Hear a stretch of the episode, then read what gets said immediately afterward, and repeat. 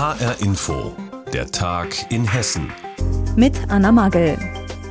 Hessens Wintersportgebiete sind am Limit, denn dorthin strömen seit Tagen tausende Ausflügler und die sorgen für Chaos. Doch damit soll bald Schluss sein.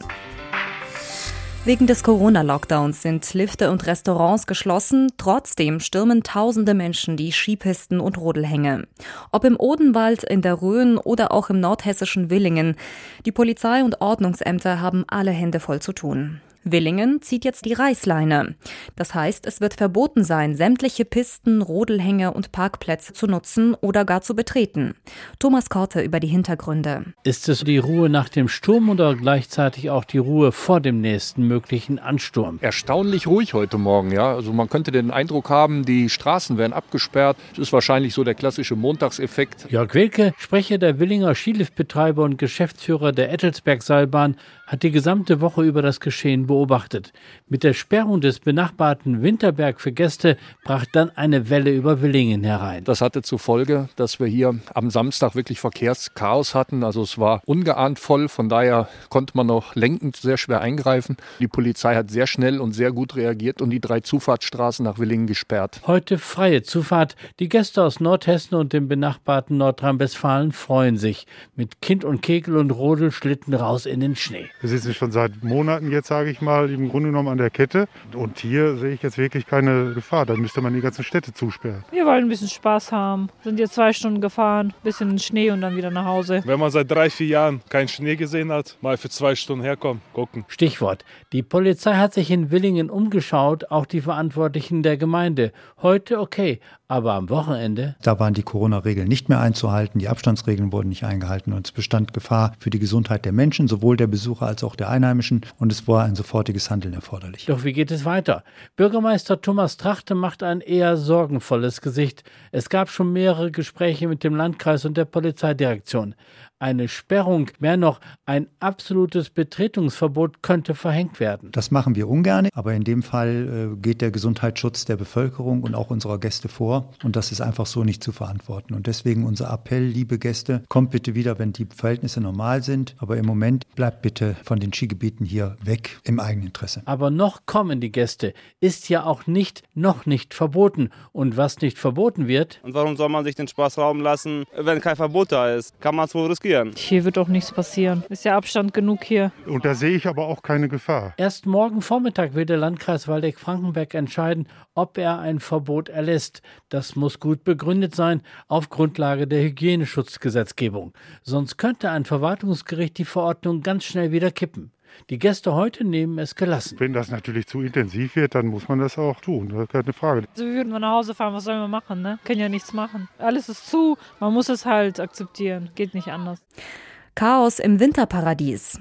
Weil zu viele Menschen die Skipisten und Rodelhänge stürmen, zieht das Wintersportgebiet Willingen nun Konsequenzen und plant ein Betretungsverbot. Thomas Korte hat uns darüber informiert. Jetzt in Corona-Zeiten haben gerade die Krankenhäuser alle Hände voll zu tun und trotzdem scheint vielen Krankenhäusern das Geld auszugehen. Ärzte und Pflegepersonal müssen sich um Corona-Patienten kümmern. Das führt dazu, dass geplante Operationen verschoben werden. Personal ist teilweise in Quarantäne. Ja, und all das führt dazu, dass viele Kliniken trotz eines Rettungsschirms eben in Geldnöten sind. Die Krankenhausgesellschaft warnt, dass in den nächsten Wochen viele Kliniken in Zahlungsschwierigkeiten kommen könnten.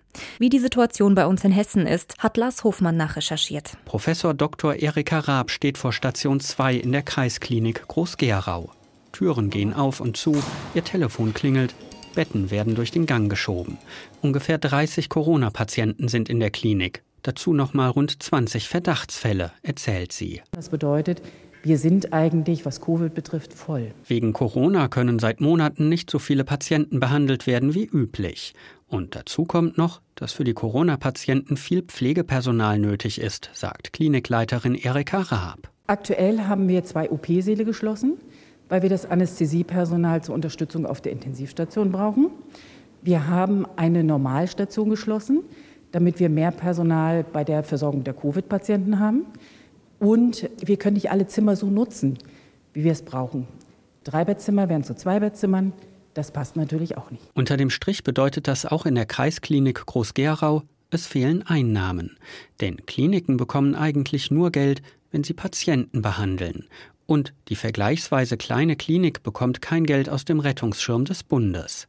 Gerald Gass ist Leiter des Landeskrankenhauses Rheinland-Pfalz und Präsident der Deutschen Krankenhausgesellschaft. Er schlägt Alarm. Im November habe der Bund zwar einen zweiten Rettungsschirm für Kliniken aufgelegt, aber die Restriktionen sind so hoch, dass nur etwa ein Viertel aller Krankenhäuser äh, daraus äh, Finanzmittel ziehen kann und äh, von diesem Rettungsschirm profitieren kann. Das heißt, drei Viertel der Krankenhäuser haben nichts von diesem zweiten Rettungsschirm und das führt dann eben bei diesen Häusern zu diesen finanziellen Problemen, dass Löhne und Gehälter nicht mehr gezahlt werden können. Das könnte natürlich auch einige der 150 hessischen Kliniken mit ihren insgesamt knapp 80.000 Beschäftigten treffen.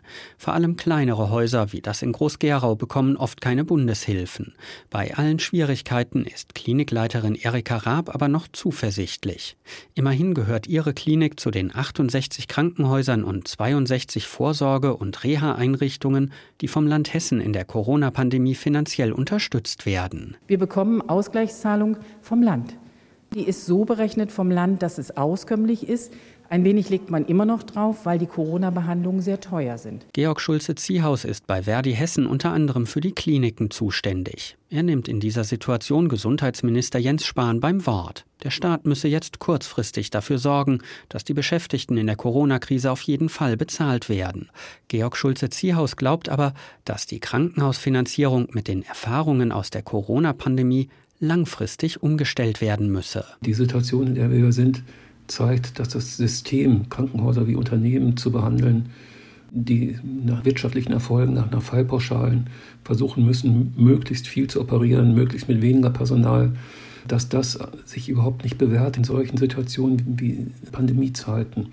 Das würde heißen, dass die erforderlichen Krankenhauskosten auch gedeckt werden durch die gesetzliche Krankenversicherung oder durch die staatlichen Stellen. Ähnlich sieht es Klinikleiterin Erika Raab aus Groß-Gerau. Sie wünscht sich verlässlich Geld für Personal und Geräte. Es ist so wie bei einer Feuerwehr, die fährt ja auch nur aus, wenn es brennt und sonst gibt es sie auch.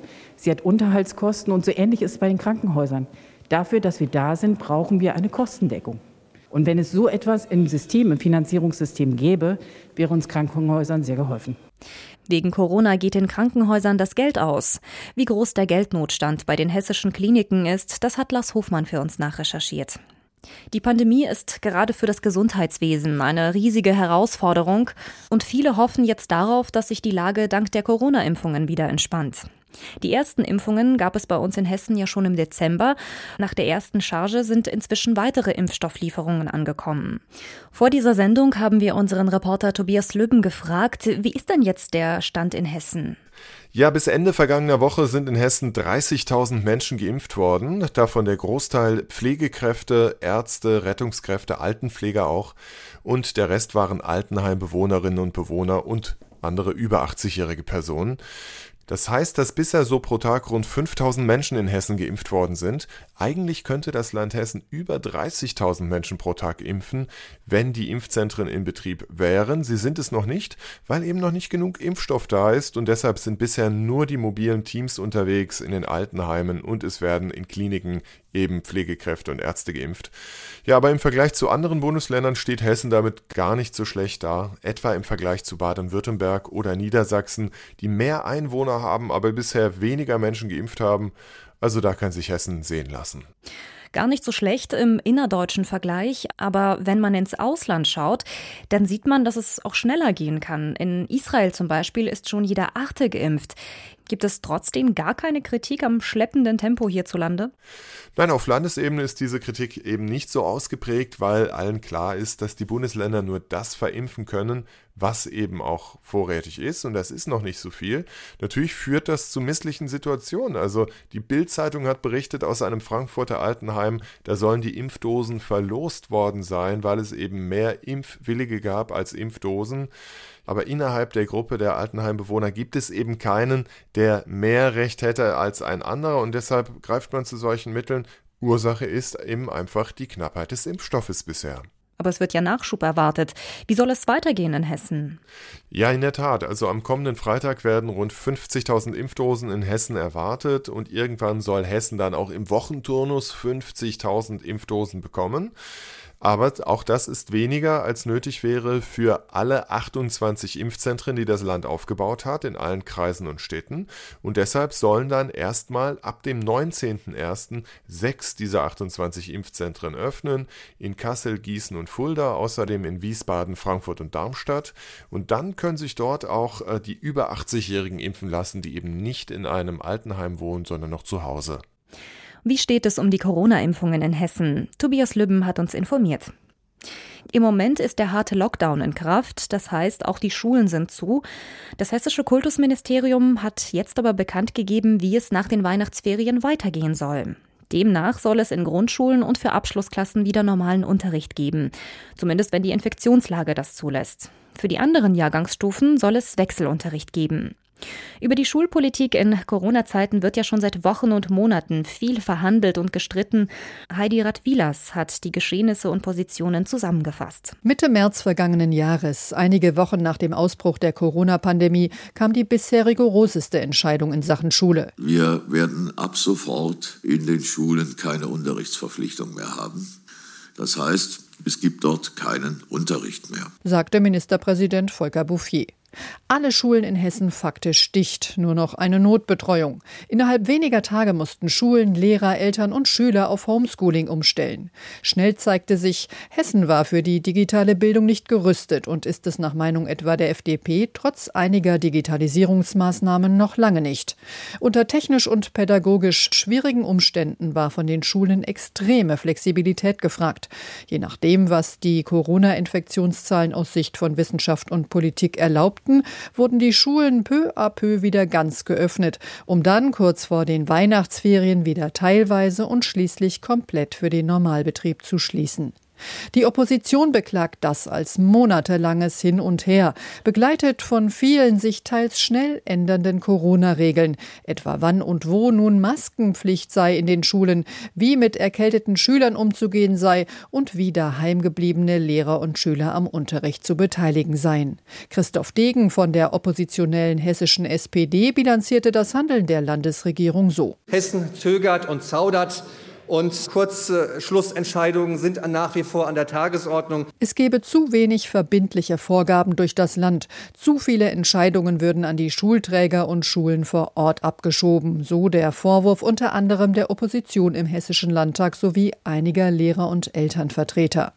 Besonders ärgert unter anderem die SPD und die Gewerkschaft GEW, dass das Abstandsgebot von 1,50 Meter in Klassenräumen ausgesetzt wurde, damit gemeinsam gelernt werden kann.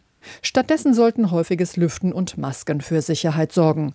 Maike Wiedwald von der GEW wiederholt seit Monaten. Die GEW setzt sich nach wie vor dafür ein, dass ein Unterrichten mit Abstand in den Schulen möglich ist. Das geht sicherlich nur in einem Wechselmodell von Präsenzunterricht in der Schule und Distanzlernen zu Hause. Genau wie die SPD fordert die Gewerkschaft, dass ab einer bestimmten Inzidenz flächendeckend auf Wechselunterricht umgestellt wird. Und das sollen eben nicht die Gesundheitsämter vor Ort in Absprache mit den Schulen entscheiden, sondern das Land für alle gleich. Kultusminister Alexander Lorz erklärte kürzlich im Landtag, warum die Regierung so etwas auf keinen Fall will. Natürlich ist es besser halben Unterricht als gar keinen, aber es ist noch besser ganzen Unterricht als halben, weil wir wissen, wie wichtig Präsenzunterricht und eine feste Struktur für Kinder und Jugendliche sind. Solange es infektiologisch vertretbar ist, werde ich für jedes Kind an jedem Ort in Hessen um jeden Tag Präsenzunterricht kämpfen. Und das ist mein Verständnis von Verantwortung. Klar scheint schon jetzt, Schulpolitik in Zeiten von Corona bleibt ein Zankapfel. Wie geht es weiter mit den Schulen? Darüber gibt es seit der Corona-Pandemie heftige Diskussionen im Hessischen Landtag. Heidi Radwilas hat die Ereignisse und Positionen für uns zusammengefasst. Und das war der Tag in Hessen mit Anna Magel.